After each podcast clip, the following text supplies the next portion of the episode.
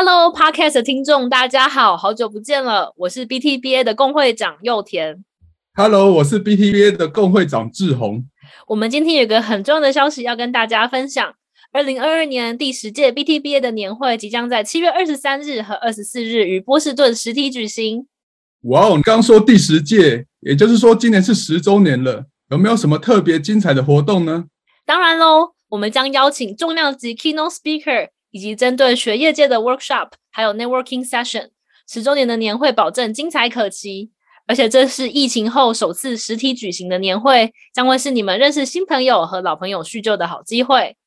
没错，相信大家也很想见见 Podcast 的讲者和主持人吧。各位听众可以在 BTBA 的脸书、LinkedIn、Twitter 还有官网获得最新消息。那么大家今年暑假波士顿见喽！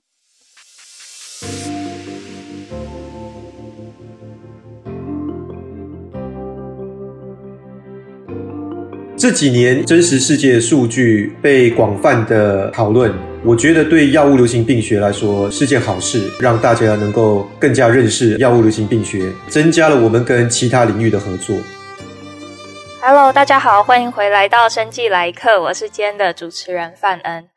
软体、云端以及资料科学进展，让我们在技术上可以去分析大型又复杂的真实世界的资料。那这样的机会也为生技业传统的运作模式带来新的可能性。产业开始将这些真实世界的资讯整理出的东西，作为医疗产品是否有效以及安全的证据，也就是近年来非常热门的 Real World Evidence 真实世界证据。那这样的资料也让我们得以去追踪药物或者是医疗器材，它在真实世界的医疗介入中，它被真正使用在人体上面后带来的影响。也加速药物开发的过程，并进而改善公共卫生。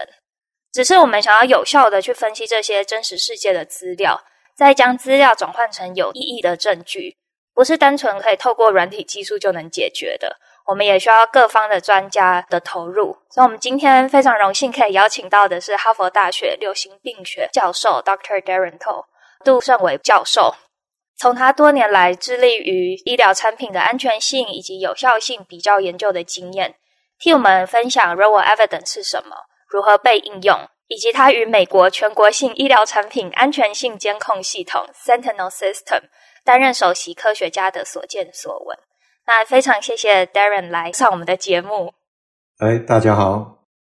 那能不能先请 Darren 就替我们介绍一下你过去的学经历，以及替我们。也介绍一下，说您现在所在的药物流行病学大概会进行怎样的研究？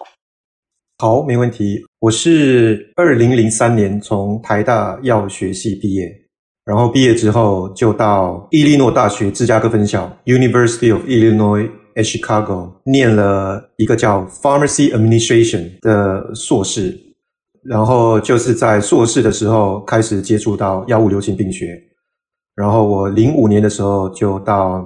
哈佛大学公卫学院念流行病学，然后专攻药物流行病学。零九年毕业之后就留在哈佛，不过是从公卫学院转到医学院开始当教职。从二零零九年到现在二零二二年，我就一直待在我现在的 department Department of Population Medicine。然后我们的团队有在帮 FDA。做一个叫 Sentinel 的 system，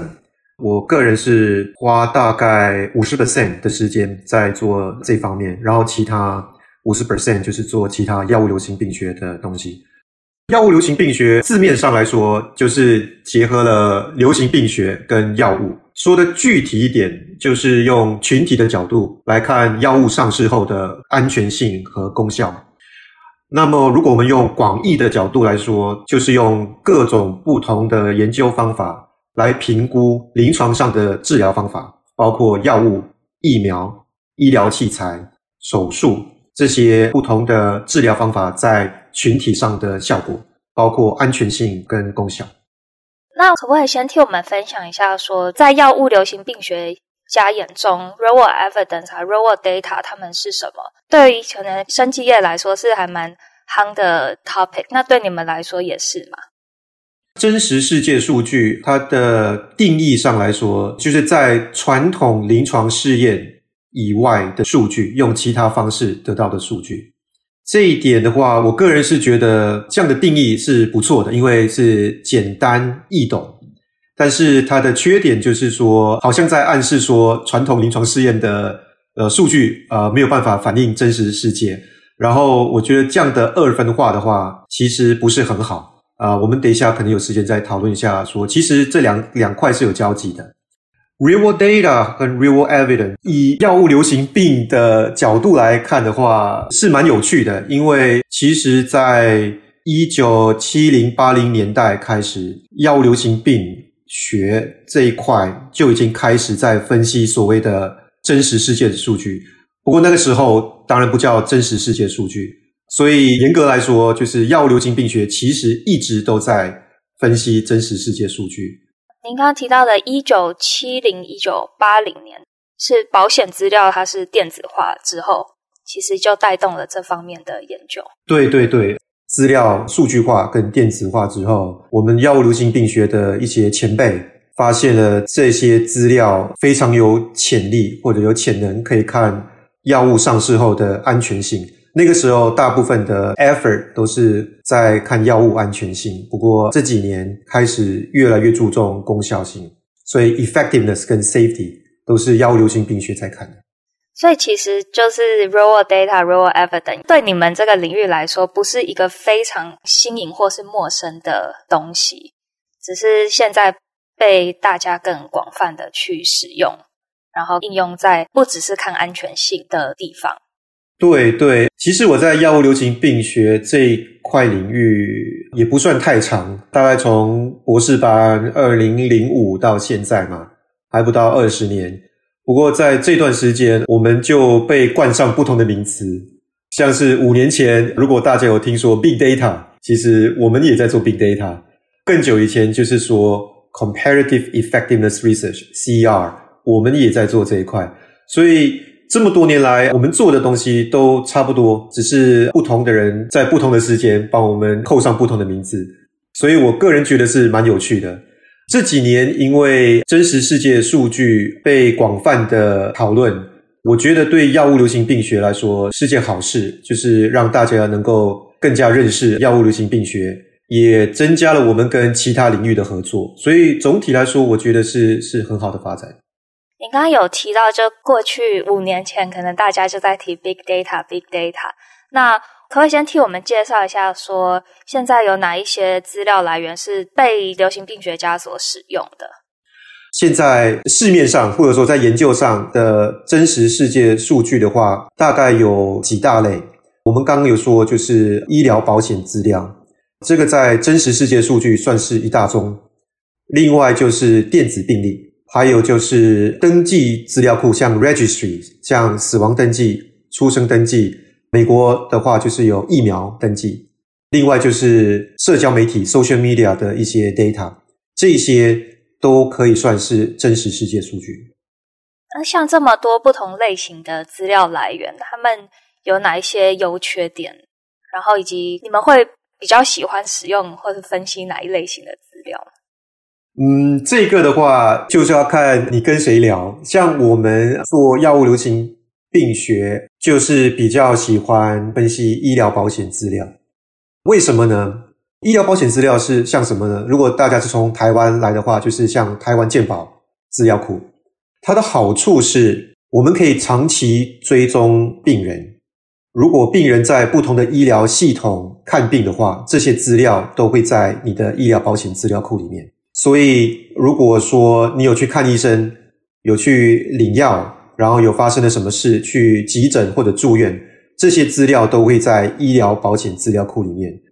那它的缺点呢，就是说，如果跟给付没有相关的资料，就不会被收集起来。所以到最后就是要想说，这些资料到底是为什么被收集？如果是医疗保险的话，当然就是因为跟保险给付有相关。没有相关的东西，大部分的时候都不会在里面。如果像是电子病历，那是另外一种也常被使用的真实世界数据。它的优点就是临床上一些资料比较有可能被收集，像你的血压，呃，像你一些啊、呃、test results，还有一些 imaging 的资料跟临床 clinical care 有相关的东西都会被收集起来。它的缺点的话，就是说不同的医疗系统大部分时间都不会互相交换资料，所以你如果今天在 A 医院看病，然后又跑到 B 医院看病的话，你的资料其实收集在两个不同的资料库，因为 A 医院跟 B 医院不会呃去把他们的资料串起来，但是 A 医院跟 B 医院。都会去申请健保或者保险给付，那你的资料就会在保险资料里面。这个部分，这近年来是不是有力量是想要试图把不同医院的电子病历串在一起，就是以人为单位的去记录这些电子病历？呃，有，而且我觉得是不错的发展。比较困难的是，像我们分析这些真实世界数据，病人的隐私其实是非常重要的。你如果今天想要把不同的资料串联起来的话，会有一些病人隐私的考量。所以，虽然说有些人想要做，但是实际上操作的话，其实还是有有一些困难。就是每个拥有资料的人，其实可能都不太会愿意去把资料给。拿出来，然后给另外一个人去统整。但我们可能等一下也还会再继续讨论到就是这方面的挑战。那您刚刚还有提到的是社交媒体的资料，其实这部分是蛮有趣的，可不可以替我们介绍一下？哦，对对，呃，社交媒体的资料的好处是，其实又要分主动或者是被动收集的资料。像我们如果有用 Facebook、Twitter 还有其他 social media 的话。那些大公司其实都有偷偷的在收集我们的资料，所以这些我会归纳成被动收集。这些被动收集的资料，其实有些是有用在研究上。然后主动收集的话，就是你主动去去输入的讯息，像你 Facebook 自己会主动输入讯息嘛，或者是 Twitter 这些都会主动的去 tweet 一些东西。然后有些人也会用这些资料来做研究。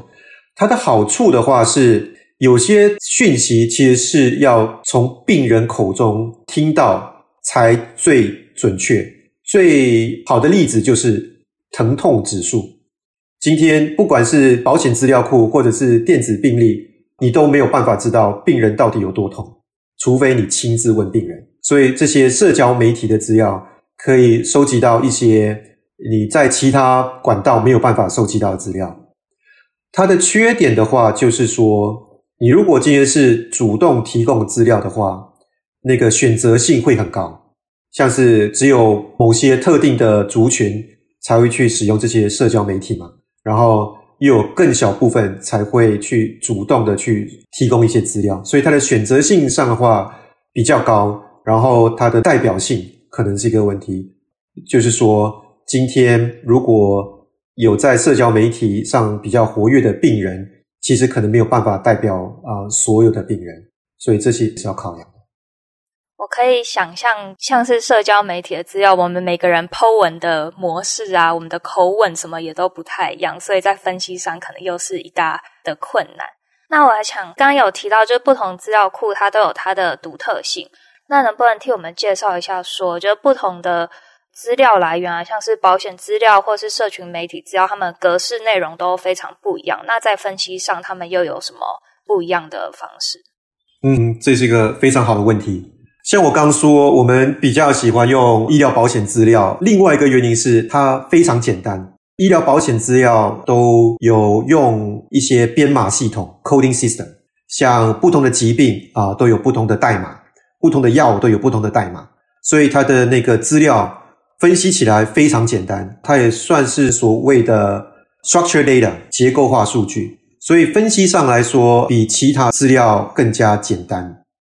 以电子病历来说，它有不同种的呃数据，像有 structured data、semi-structured data、unstructured data。分析来说，当然就比较有挑战。比方说，你如果要分析 unstructured data 的话，你可能就要用一些比较复杂的分析方法，让那些 unstructured data structurized。所以我们在分析电子病历的时候，会用很多 natural language processing、deep learning、呃 artificial intelligence 的 methods 来分析这样的资料。像比方说影像嘛，一些影像的话，其实算是 unstructured data。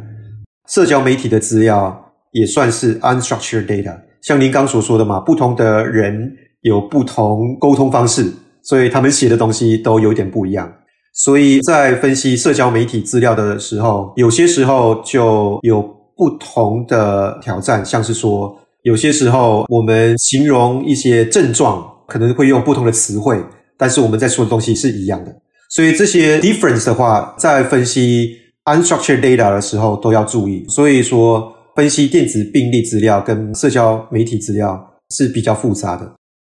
那你刚有提到像是使用自然语言处理啊，或者是 deep learning，然后 artificial intelligence 这些去分析电子病历。那现在的进展是到什么地方？我看到好像比较多是用自然语言处理，然后去看医生的写下来的病历。那现在有一个比较成熟的系统，然后去做这类型的分析吗？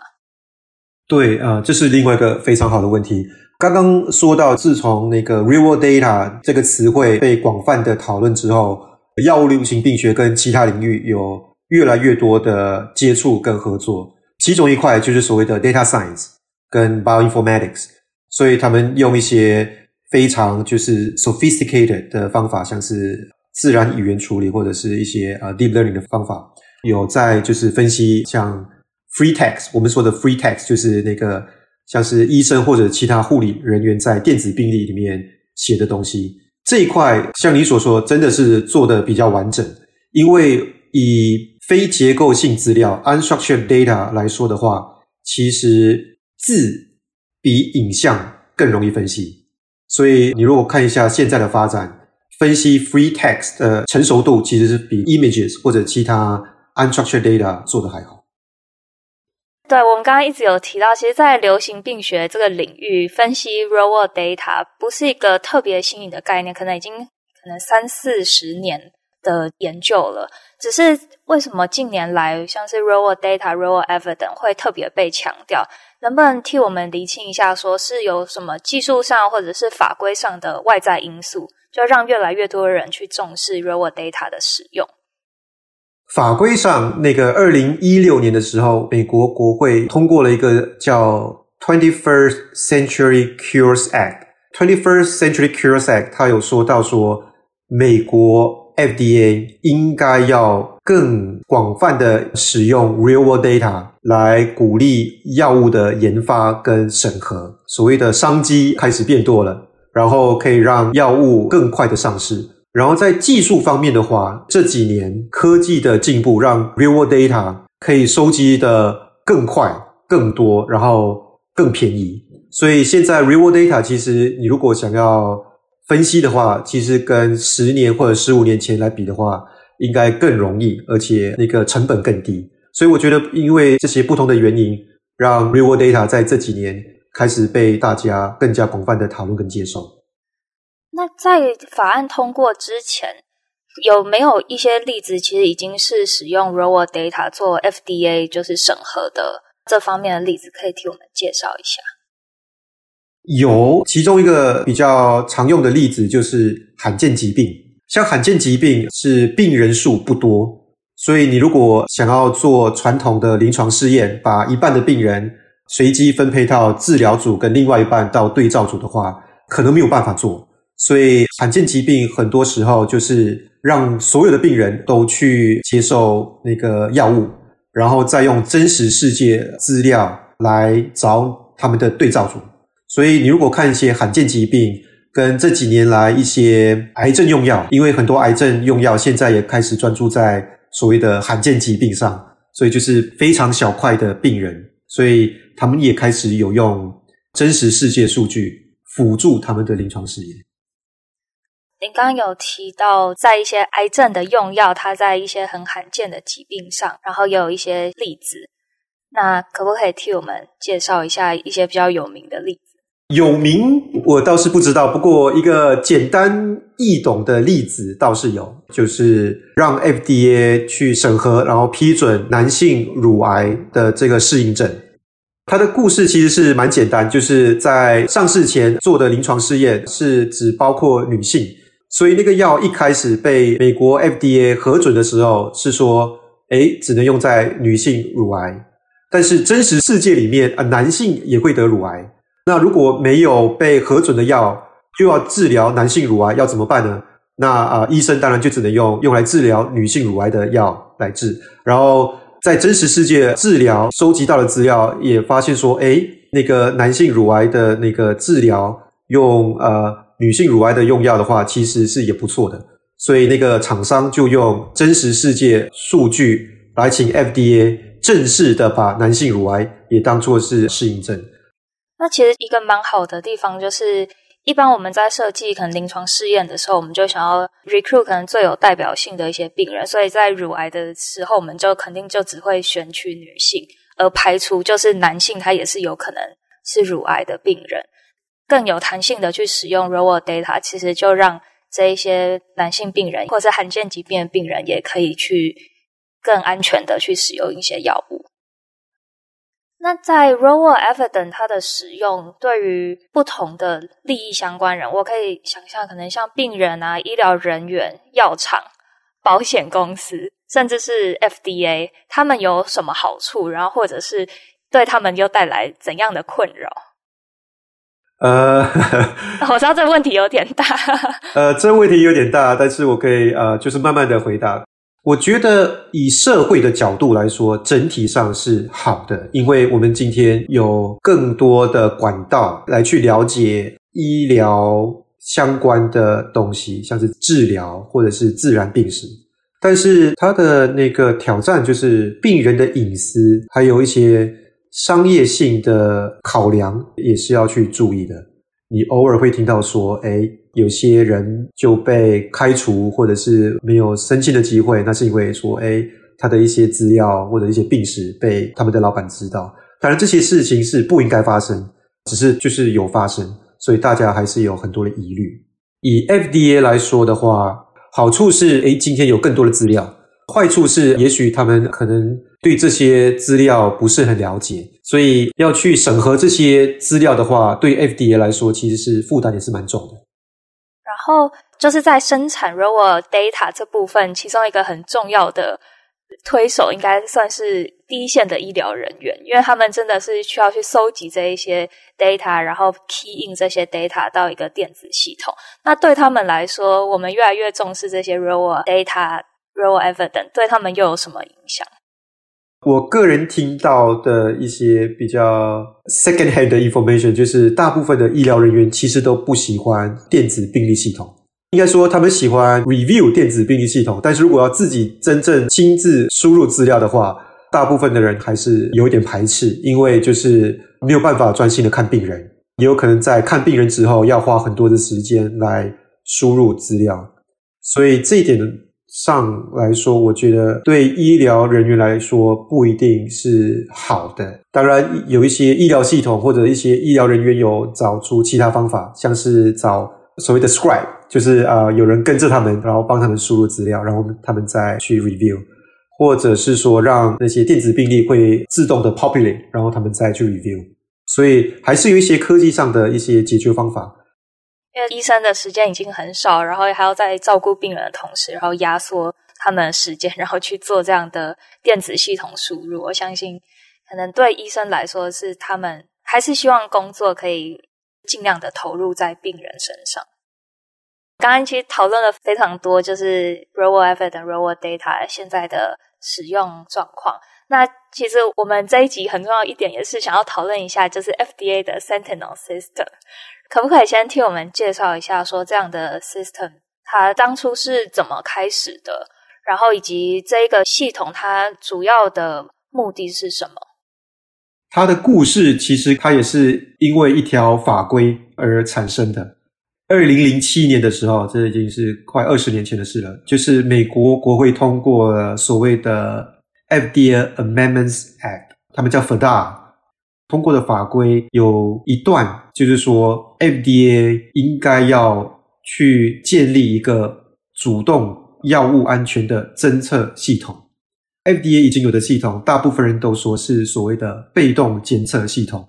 之所以说是被动的话，是因为要通过医疗人员或者病人或者厂商把一些药物不良反应报上给 FDA，所以这是以 FDA 的角度来说是被动，因为 FDA 是要等别人。然后它的主动监测系统在那个法规里面有讲了一些 requirements，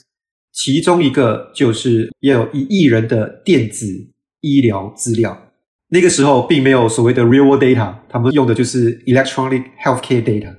那个时候美国是没有办法。从单一资料库里面得到一亿人的资料，因为美国的那个保险系统是非常的分散化嘛，所以 FDA 那个时候我觉得应该是蛮头痛的，因为就是国会说你要建这样的一个系统，然后这样的一个系统是从来没有人见过，也没有人知道要长什么样，所以 FDA 就决定用所谓的 PPP（Public-Private Partnership） 来建这样的系统。所以他们最后决定，诶，我们来就是发一个 RFP（Request for Proposal），然后让不同的人来竞标，然后看他们说他们到底要怎么样去帮我们建这样的一个系统。然后我们的团队也有去看说，诶，我们到底有没有办法帮上什么忙？然后我们很幸运的就是拿到这个跟政府的合约。我们建立这个系统的方式就是跟不同的。保险公司跟不同的医疗系统，把他们就是放在一个 network 里面，然后全部加起来，才有办法超过一亿人口。建这个系统的时候，是有决定要把资料库标准化。所谓的标准化，就是把不同的资料库都用所谓的我们叫 common data model 来标准化。那做法是说，诶，不同的保险公司的资料。他们都长得不一样嘛，因为是用不同的公司来建立的。但是他们里面的 data points 或者 variables 或者变数，其实都长得差不多，像是诊断、用药这些东西，其实都是一样的概念。所以我们就让他们把他们原始的资料转换成一个标准化的资料。我们标准化之后，我们做分析的话，可以更加快速的完成啊、我们的分析。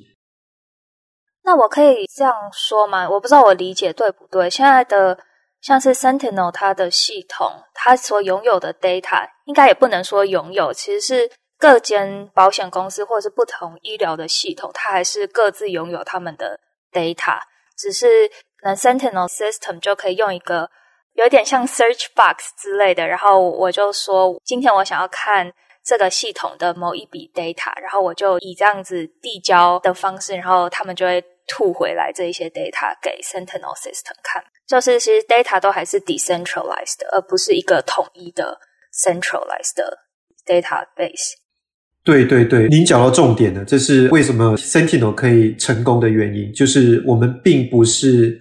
买 data，也不是叫大家把他们的 data 都送到波士顿。我们的做法是让 data 继续留在保险公司那边或者医疗系统那边，所以我们标准化其实是在那边做的。像你所说的 decentralized model 或者分散性的 model，我们的那个 terminology 是叫 distributed data network，把我们的分析送到资料那边，而不是叫资料跑到做分析的人的手上。所以这样子的话，更好的保护病人的隐私。也可以让不同的医疗系统或者不同的保险公司能够合作，因为他们今天并不会有资料被不当分析的疑虑嘛，因为他们今天 data 完全在他们那边。然后你如果看一下现在世界各地的趋势，像欧洲也开始有越来越多的 distributed data network，因为这样子是可以让不同的国家合作最好的方法。那 Sentinel System 它除了去主动追踪，就是药物它有没有一些 adverse events 以外，那还没有做一些其他的研究，因为它其实是对于很多很庞大的系统都有很好的 access。我们做很多就是药物安全的分析，我们也有做药物功效性 effectiveness 的分析。我们做的几乎都是所谓的相对性功效或者相对性安全，所谓的 comparative safety or effectiveness，就是比不同的药。今天在真实世界数据里面，并没有所谓的对照组嘛，所以我们很多时候都是比不同的用药。这样子的话，其实在临床上比较有用，因为很多时候医生或者病人就是考虑不同的用药嘛，所以我们这一点做很多。另外一个，刚刚我们说，诶保险公司的资料跟电子病历虽然好，但是有缺点嘛。为了让我们的那个资料更完整，我们就做了一个 mobile app。所以我们的 mobile app 其实是可以让病人自己下载，然后自己输入资料。然后我们的 mobile app 跟其他 mobile app 有不一样的方法，是因为我们可以让病人就是同意把他们 mobile app 的资料跟他们的电子病历串起来，所以就是让这些串联 activity 可以更加普遍。所以去那个 App Store 其实可以下载到我们的 mobile app。最近几年好像大家对于 patient self-reported 的，就是 data 会越来越重视，因为他们才更能真实反映一些医疗手段对于病人本身生活品质有没有提升。那这样的一个系统，它对于 FDA 可能好处是蛮显著的，因为他们不只是被动的去看一些有没有一些他们通过的药物啊，或是医疗器材有没有不好的状况出现，它也可以更主动的去。追踪这些事情，然后再做你刚刚所提到的一些研究。那对于呃，就 Sentinel 系统有参与的单位来说，像是保险公司或是药厂，他们有什么好处嘛？然后以及从这个系统中，他们能获得怎样对他们有利的资讯？嗯，这是个好问题。我觉得很重要的一点是，这些机构能够让他们的企业形象有提升，就是说，他们今天有帮美国政府一起来为上市后药物安全尽一份力，就是用他们的 data 来让 FDA 更加了解上市后的药物安全跟功效。所以这一点，我觉得是没有办法用金钱来量化。比较具体的上来说，我们做很多资料品管。就是像我们刚刚说那个，我们的资料都有标准化嘛，所以我们标准化的过程都有很多的审查。就是说，诶，今天我们虽然没有办法看到你本身的 data，但是可以用其他方法来看你的资料的那个 quality 到底是怎么样。这样的一个过程中，更加认识他们的 data，然后有去持续的让他们的资料的品质提升。所以我觉得具体上来说，这一点也是算不错的。那如果我们回归到就是 RWE 就 Real World Evidence，它在生技医疗产业的现况，现阶段您觉得有哪一些痛点？然后这些痛点又可以带来哪一些机会呢？能不能听我们分享一下？我觉得痛点还是有不少。我们看到越来越多错误分析的方法，分析资料的人越来越多，但是并不是每个人都知道那个资料的。好处跟它的缺点，像我们刚刚说到电子病历的缺点嘛，但是并不是呃很多都了解。这一点来说，我个人觉得是蛮可惜的。就是像我们早期呃药物流行病学，其实也犯了很多错。看到这几年的一些研究，其实他们犯的错是我们可能十年前所犯的错。所以如果有办法去降低这些错误发生的几率的话，我觉得当然是对大家都好。但是这个是其中一个痛点。另外一个痛点就是，不同的资料今天如果没有办法串起来的话，我们到最后还是会遇到一定的瓶颈。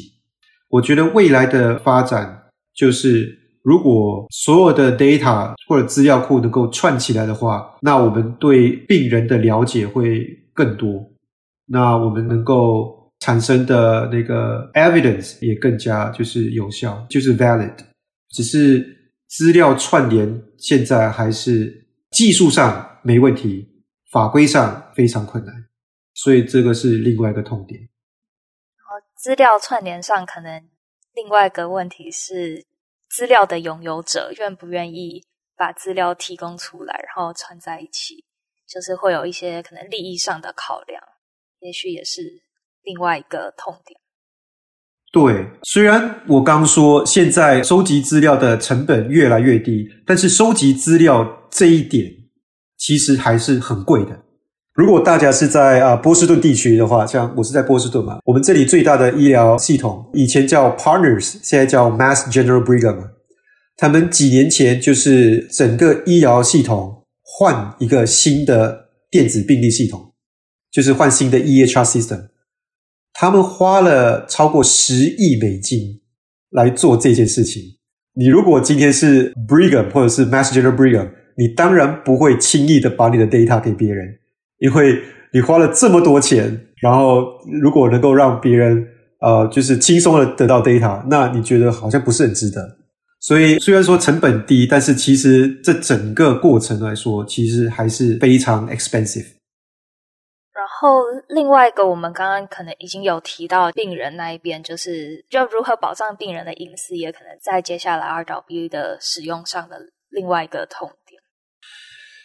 五年前，我有非常天真的想法，就是说，诶，大家都有在用社交媒体，大家都有在不断的输入自己的资料，主动或被动，对不对？然后应该到某一个时间点，即使不是我们这一代，我们下一代的人就会觉得他们的资料被不同人啊、收集、不同人分析，其实是非常正常的一件事情，对不对？只是我觉得这个想法可能有点太天真，因为我们反而在这几年越来越重视各自、个人资料，对不对？所以即使我们的资料被不同的人收集、不同的人分析，我们其实并没有被去敏感化，我们反而更敏感。对，所以我觉得我那个天真的想法应该是没有办法完全实现。如果它真的有办法被实现的话，那大家就会觉得说：诶，今天只要。你用我的资料去做好事，那我应该不需要太在意嘛，对不对？所以如果我们有办法到这样的一个程度的话，那对大家都好。但是我觉得我们花更多的时间跟精力去注意自己的资料是怎么被使用，我觉得整体来说其实是好的。所以我天真的想法是错的，但是我觉得我们现在的趋势是对的。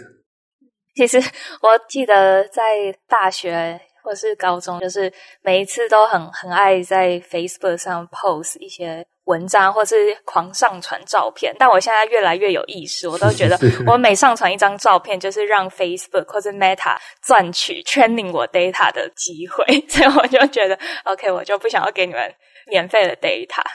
我会觉得说。虽然可能病人他是有意识到自己的 data 被拿来去使用，也许是可以带动整个社会在健康上面的进展，但我觉得如果说也有一些可能新的商业模式或者是方法，可以让病人更直接的去感受到自己 data 给予出去后，然后可以更立即的或是更显著的对自身有好处，感觉也是可能可以提升他们同意资料被使用的。incentive，对，我们之前分析真实世界数据资料的经验，我们也有跟病人聊过天。当然，这些都是少数的病人嘛，他们有提到了好几点，我觉得是非常值得我们考虑或者深思的。其中一点就是说，诶，今天我们的保险公司把我们的资料拿去分析，或者卖给别人去分析。我们虽然是呃觉得这样子对社会上有贡献，但是我们自身能不能也可以得到一些利益呢？我们也不需要太多的这个财务上的一些支持，但是保费算便宜一点，那对我们来说其实也是好的，对不对？另外一个是我跟我们自己团队的人啊、呃、讨论的，就是说今天如果病人参加临床试验，然后一个新药上市。或者说，今天我们的真实世界的资料被厂商去拿到新的适应症，那他们从药物得到的收入，那是不是能够有一个分散的机制，能够让我们也得到一点呢？像是说，诶，今天如果某一个厂商用真实世界数据，就是拿到新的适应症，然后这个适应症让他们的收入增加了这么多。也许是一亿，也许是一百万美金，那他们能不能拿出一小部分，让我们能够继续的让真实世界数据的资料的完整性提高，或者是直接把这些钱分给病人？这些我觉得都是可以去考虑的。大家可以想想一些新的商业机会，看如何更鼓励大家提供自己的资料。对对对，最基本的一点是说，诶，那不同的厂商如果拿到新的适应症，能不能建立一个基金会？然后这个基金会是专门来注重在病人隐私，或者是其他对病人重要的东西，这一点都是有可能的。最后就是针对 RWE 这一块，然后想讨论一下，就是这整个 COVID-19 的疫情，它如何为就是 real world evidence 这一块带来一些影响和改变？能不能替我们介绍一下过去这两年来这方面的研究？对，我觉得那个 COVID-19 让 real world data 这一块领域的能见度就是提高很多，但同时也凸显出很多盲点或者很多需要去关注的地方。这两年来，我们看到很多对药物安全跟功效的研究，很多是呃一些比较老的药，就是一开始是被用在其他适应症。COVID 一开始的时候，并没有所谓的 COVID 的治疗方法嘛，也没有治疗药物，所以大家都在想说，诶，我们现有的药到底有一些是不是能够用在治疗 COVID 方面？所以那个时候一开始，很多人就用真实世界数据来研究这一块。我们看到有不少做得不错的研究，但是同时也看到很多就是令人非常担忧的研究，就是可能用不适当的研究方法，或者是不适合的那个资料来去分析，然后得到就是我们觉得是错误的答案。最夸张的是，我们看到一些研究，这些研究我们觉得非常有可能是用假的数据来分析。如果大家有在追踪这个题目的话，可能有了解说，一两年前有所谓的 Surgisphere 的 scandal。Surgisphere 是一个公司，他们号称说他们有好几百家全球各地的医疗资源，提供电子病历，然后让他们可以做 COVID 的研究。所以他们发了一篇 paper 在 New England Journal Medicine，另外一篇在 Lancet，到最后这两篇 papers 都被 retract。因为 journal 到最后没有办法 confirm 说这个资料库真正的存在。我们一开始看到这些文章的时候，就觉得说，如果这是一个这么好的资料库，为什么我们在药物流行病学里面几十年了完全没有听说过呢？所以我们那时候就有自己的疑虑，然后到最后就这些期刊都最后有发现说，其实这些可能都是所谓的假研究。所以这这一点我们要多加去注意，只是呃有时候心有余而力不足。有资料当然好，但是它的真伪程度，然后到底收集来的模式有没有很良好的实验规划，也都会是一个问题。对，它所牵涉到的比较广的课题，就是真实世界数据的 quality，就是那个它的品质到底要去怎么定义，然后由谁来定义。今天如果到最后是美国 FDA 要去审核这样的资料的话，然后很多人就去想说，诶，FDA 到底去怎么去定义说这个资料是够好，就是所谓的 fit for purpose。当然，在学术界来说，这一块我们也做了很多年，但是很多时候都没有办法达到共识，所以到最后。还是需要像一些政府机关或者一些比较大的机构来整合不同的意见，然后让大家有一个可以去 reference 的指标。所以我觉得 data quality 跟 data completeness 其实是目前来说并没有所谓的标准，但是这一块是非常重要的。很谢谢 Darren 带给我们很精彩的分析，RWE 为什么特别的热门，然后以及 Sentinel System 它的现况、一些挑战以及机会。那其实我们生机来客也很想要问每一位讲者，您的职涯规划是如何带领您从可能一开始台大药学，然后到现在的研究方向？其实呃，我觉得这是最难回答的问题啊，呃，没有标准答案。我其实生涯人生是没有什么规划的，我都是误打误撞。我觉得这样子也没有什么不好。个人的做法就是用排除法。就是先排除自己不想或者不能做的东西，像我很早就知道我没有办法做实验，没有办法做 experiment，所以我很很早就排除了要做那个 wet lab 的想法。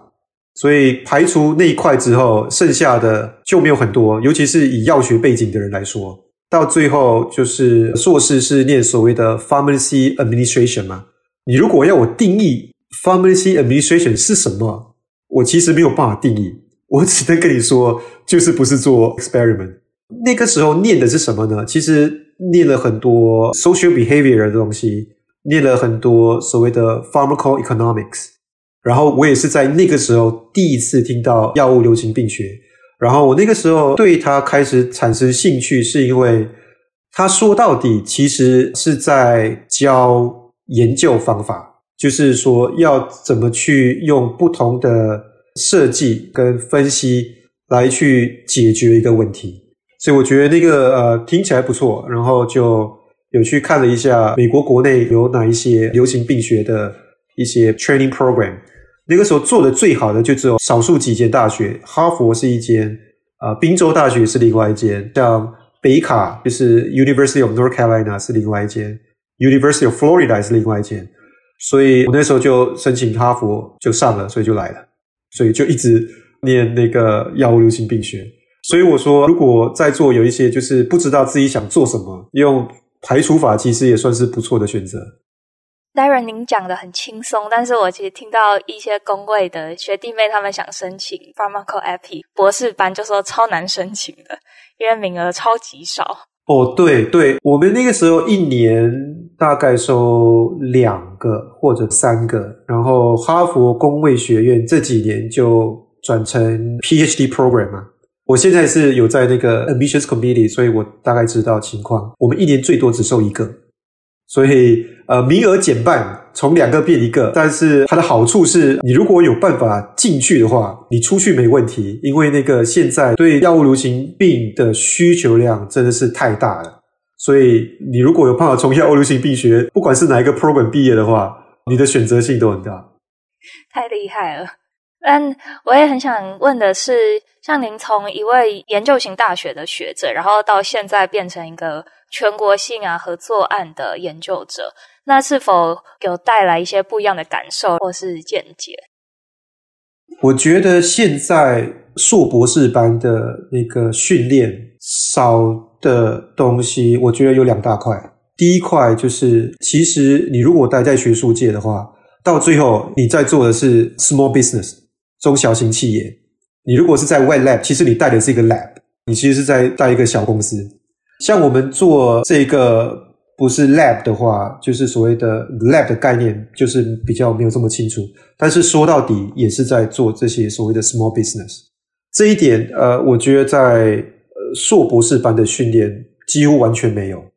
第二点，我觉得是所谓的 soft skill 都没有这一方面的训练。我我说这些，呃，是因为我们受的训练都是注重在科学。研究跟分析上比较多，在其他方面几乎完全没有去接触，然后这些都是我当 faculty 跟 FDA 合作凸显出来的不足，特别是在跟呃美国政府合作这一块，它凸显出就是 soft skill 的重要性，跟你整个思维上的就是调整，就是今天我们虽然是在做科学，但是我们也在做 business。然后这一点如果没有办法去调整的话，我觉得待在学术界其实是蛮困难的。那也想问说，我们刚刚其实有提到，像是一些软体工程师，然后或是生统的人，原本就是流行病学家，他就已经有加入 R W B 这方面的研究跟应用。那还有哪一些领域的专业也可以考虑，就是投入 R W B 这相关的研究？这是一个好问题，我觉得现在机会越来越多，也越来越多样化。所以说，即使是说真实世界数据这一块，其实可以做的东西很多，所以就要看说你想要做的是什么。像如果你对研究方法有兴趣的话，当然念药物流行病学是很好的方向。如果对分析非常有兴趣，然后做 data science 或者做 informatics。或者是做 biostatistics，这些也都是非常需要的。当然，如果听众有一些是就是 clinician，就是做临床的，当然临床上的需求也很大。以就是科技或技术上的角度来说，当然有办法让我们分析的更快，成本更低，我们也呃非常需要。还有就是说，今天如果你的兴趣是想要整合不同领域的话，当然我觉得这一块也是非常非常需要。就是像我们跟 data science 或者是跟 informatics 的人聊天或者合作的话，我们也许讲的是同一个东西，但是我们用的词汇不一样，所以我们需要有更多的跨领域的人，让我们能够更有效的合作，就是讲共同的语言。我不知道有什么那个硕博士班的 training 是这样子的，但是这一块非常重要。另外一点就是，现在大家都在做所谓的真实世界数据，像我们跟厂商合作的话，就会发现说，诶，他们在同一间药厂或者同同一间公司里面做所谓的真实世界数据的人，其实有三四组。这三四组的人做的东西好像一样，又好像不一样。这一点上来说，这个跟生涯规划没有没有相关，这只是八卦。所以现在的话，就是非常的以以厂商或者是不同的领域来说，大家都在做，然后就是没有所谓的 efficiency，就是我们都是在重复做一样的东西，或者是犯同样的错误，这样子我觉得是不太好。所以就要找到一个人，可能有一些训练是他能跟不同的，可能跟技术的人可以沟通，然后跟 pharmacoepi 的人也可以用他们的语言沟通，然后再进而统整，让各方的力量使用的更有效率，然后更协调。对对对，我觉得周边的一些新兴的一些领域，大家也可以去注意一下。以更有效、成本更低的方法来收集真实世界数据，我觉得这一块可以去多加注意。未来的话，应该就是用串联的方法来整合不同的真实世界数据，这一块应该会越来越重要。其实技术上已经有好几种解决的方法，就是 blockchain 是其中一个嘛，然后一些所谓的 encryption、hashing 这些都是呃都是可行的。只是实际操作上，到底要怎么样去让病人更安心，让其他像保险公司、医疗系统更有效的合作这一块，如果有人有办法找出有效的解决方案的话，我觉得这一点应该对大家都好，商机应该也是不少。另外一块就是怎么让真实世界数据能够在就是药物上市前更有效的被运用。跟整合，我觉得这一块也是越来越多人注意。像我们刚刚所说的自然病史，或者是所谓的单臂实验，这些已经有人做过了嘛，也有越来越多人在做。然后要怎么样的去更有效的利用啊真实世界数据，这一点在所谓的 market access 也做了很多年，就是说怎么去了解市场。这一块我觉得是真实世界数据会持续扮演重要角色的地方，但是还是有很多地方可以去利用这些数据，像我们刚刚所说的精准医学，这些真实世界数据，我觉得是有用的。哦，超级精彩，大家可以赶快想新的创业点子。既然我在说，呃，那我就来继续说了。真的可以吗？呃，可以，就是这几年另外一块开始有越来越多人在做的，就是。所谓的分析资料的平台，你现在看市面上有一些新创公司，他们其实就是做软体，让你能够就是 point and click，怎么说呢？就是他会一步一步的带你从头把一个研究做到尾，就是让你怎么去找你的病人，怎么去控制干扰因子，怎么去跑统计，怎么去做报告。然后怎么去写 paper，这些其实都自动化，所以这样的一个就是 software 的 solution，我们开始这几年看到越来越多，然后云端也开始越来越普及，很多就是保险公司跟医疗系统都有把他们的资料放到云端，但是那个现在的做法是怎么让不同的人有不同的权限去分析这样的 data 这一块，像我们刚刚所说的，诶，其实如果要把资料送到 FDA 去审核的话，我们可以给 FDA 有进入这个云端的权限，但是要怎么去设定这样的权限是非常重要的一块。我们遇到比较大的瓶颈是，即使是在云端，就是分析的能力还是有限。我们有时候跑一个分析可能要跑好几个礼拜，那不是为什么呢？因为里面的资料好几十亿笔的资料，所以即使你有非常强大的那个系统。你还是要跑好几十天，因为你的分析也非常复杂，所以这一点就是硬体上的跟软体上的一些解决的啊方案也是非常需要的。所以刚所说的可以做的东西真的很多，只是要看你对哪一块有兴趣。那最后最后的问题是，我想请问有没有接下来五年有什么规划？然后希望带领可能自己的研究团队啊，或者整个 Sentinel 的 system 到什么样的地方？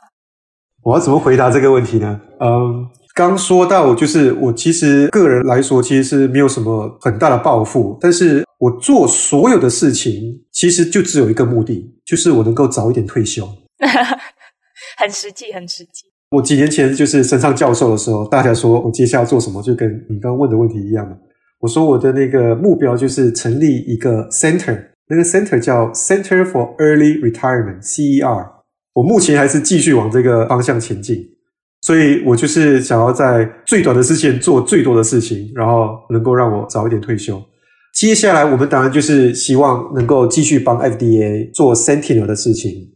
然后我们刚开始有说用越来越多的那个电子病历的资料，所以我觉得这一块会是接下来这几年我们 Sentinel 会继续做的。然后我们很大的目标就是想要把保险公司跟电子病历串联起来，或者保险公司跟保险公司串联起来。大部分时间都会换保险公司嘛，那我们的资料就会断掉。但是我们需要长期追踪病人，所以能够把资料串起来的话，对我们来说是一个非常重要的目标。如果是说我个人的规划的话，我目前还是大概是一半 Sentinel，一半其他呃研究。我的目标就是能够跟更多年轻的学者合作，因为我现在已经没有升等的压力。我现在大部分时间的研究其实并不是我自己的研究，而是比较年轻学者的研究。我们现在做一些蛮有趣的课题，我就提一个，因为跟我们今天的题目非常相关。我们有一位年轻学者，他对失眠用药非常有兴趣，但是失眠用药的那个 challenge 是，很多时候你需要病人告诉你他的睡眠品质是怎么样，你才有办法知道药有没有用。所以我们尝试用保险资料。也尝试用电子病历资料，用很多自然语言处理，想说，诶，医生有没有在他们的那个 notes 里面写出病人睡眠的那个品质，都找不到。所以我们到最后决定用穿戴式设备，就是 wearables，来去拿这个资料。所以我们想要做的研究是整合保险资料、电子病历、wearable 跟 mobile phone，因为。如果你有 Fitbit 的话，Fitbit 有一些就是可以看你的睡眠品质的一些资料，但是它有自己的缺点。然后有一些 Mobile App 可以让病人就是主动去说，诶，昨晚睡得怎么样？然后也可以被动的收集资料嘛，像你可以把你的手机放在床边或者是呃枕头下面，看说你一个晚上到底移动呃多少次，这些都是有办法让我们去看说病人的睡眠品质是怎么样。所以如果病人用不同的药，然后我们可以用这些不同的方法来收集他们睡眠品质的资料的话，那我们就可以做出蛮多的贡献。失眠用药这一块反而是一个非常有趣，而且非常能够用真实世界数据来做的领域。所以我们现在在 Sentinel 外面有有在做这一块，听起来真的是充满了前景。今天很谢谢，就是 Darren 来替我们分享 RWE 以及您个人的就是职业规划，然后很希望你可以早点退休，然后最后，对，我觉得这个规划超级实际的。然后最后，我想请问有没有一些话想要跟着可能正在生技啊或者是学术业在生技领域打拼的同学以及大家的一些建议？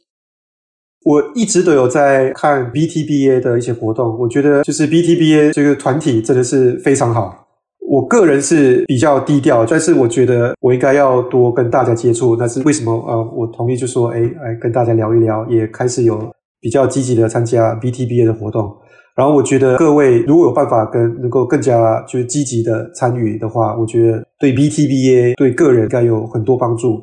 自己的经历来说，如果能够有人帮助，就是不管在人生什么阶段有可以帮助的话，我觉得是真的是可以受益良多。我自己其实有一块做得不好的，就是我并没有特别的积极的去让更多台湾同学或者是学弟学妹或者学长学姐来更接触药物流行病学。然后这一块也是我开始有想要去改变的。透过真实世界数据，我觉得这个大领域的这个方向的改变机会有很多。今天跟大家分享经验的其中一个原因，就是能够跟大家多认识。我觉得这一块真的是非常有趣的领域，就是现在以商业的那个角度来看，也是非常有潜力。所以我觉得，如果大家想要换跑道，哈哈哈，我觉得是时机也是不错的，或者就是继续在 real world data 这块发展。啊、呃，我觉得接下来五年、十年这一块应该只会越来越重要。今天非常谢谢 Darren 来替我们分享 Real World Evidence，然后这一块真的就是未来充满了很多商机，然后以及研究的机会。对，非常谢谢你今天跟我们分享，很精彩。哦，谢谢大家的邀请，希望我们刚刚讲的对大家有用。哦，一定的。好，那今天的节目就到这边，然后很谢谢大家的收听，那我们下次再见，拜拜。生技来一课 Moments in Biotech 第二季由 BTBA Boston Taiwanese Biotechnology Association 制作。我们谢谢驻波士顿台北经济文化办事处的赞助。本季节目制作人有 Devon、Erica、乃群、Margaret、我范恩。后置与宣传团队包含季秀、信仪、Phoebe 以及慧芳，还有专业顾问 Joe 以及 Rick。如果你喜欢我们的节目，欢迎到 BTBA 脸书专业私讯小编，或是寄信到 TMR Biotech 的 Moments at gmail.com 分享你的心得。谢谢你的收听，我们下集再见，拜拜。